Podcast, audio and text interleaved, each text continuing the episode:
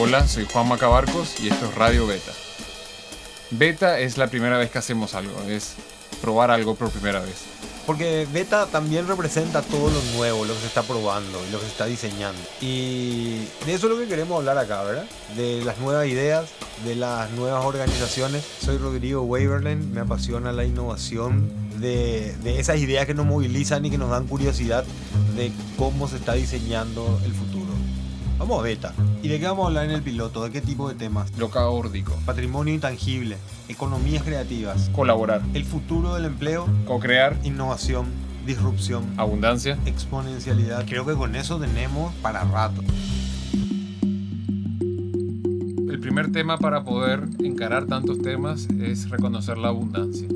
¿no? O sea, estamos frente a un mundo donde hay dos tipos de miradas. Una mirada de la escasez, de lo que hay poco, y hay otra mirada que es de la abundancia, de lo que hay mucho. Un gran ejemplo de negocio basado en abundancia es la empresa que logró conectar metros cuadrados de departamentos libres alrededor del mundo con viajeros que querían gastar poco en sus viajes, ¿verdad? Y lo hizo a través de una aplicación eh, llamada Airbnb fue creado en el 2008, hace nueve años en San Francisco, California.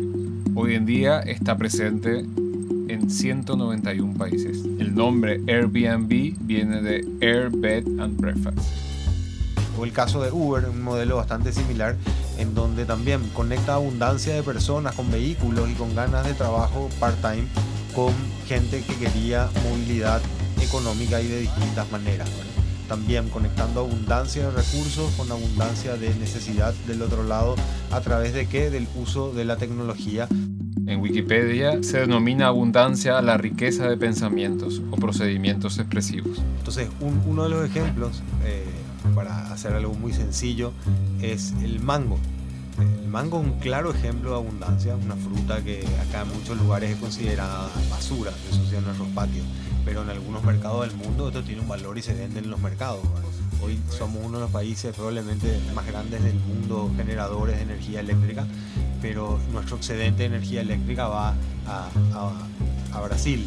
Increíble, tenemos sol casi todo el año y hoy una de las, las energías más cotizadas son las energías solares y las energías eólicas y hoy podríamos estar explotando este recurso de abundancia que es el sol y el calor que tenemos para transformarlo en más energía eléctrica, la energía del futuro eh, que hoy en día ya está revolucionando un montón de mercados alrededor del mundo.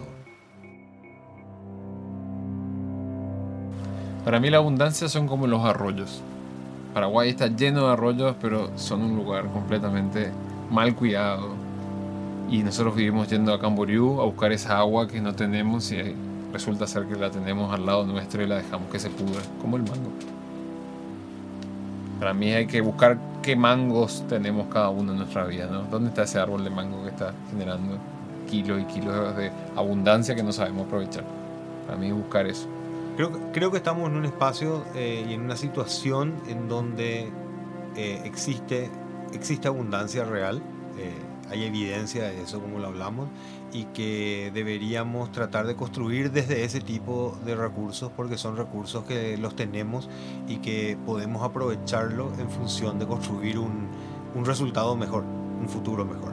Si nos ponemos a pensar además del mango, del sol, del agua, de los jóvenes, de todas esas riquezas, seguro tenemos muchas más y tenemos que darnos cuenta, tenemos que hacernos cargo de lo que tenemos y dejar de mirar lo que tiene el otro y lo que no nos tocó, ¿no?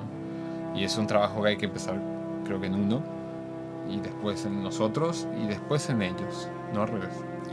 Eso hace sentido y, suena a una jugada inteligente. Creo que como, como país chiquito y con pocos recursos, eso suena a un buen plan.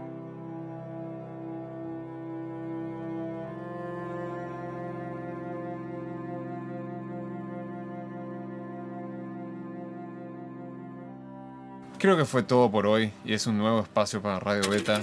Beta, ¿Beta? beta.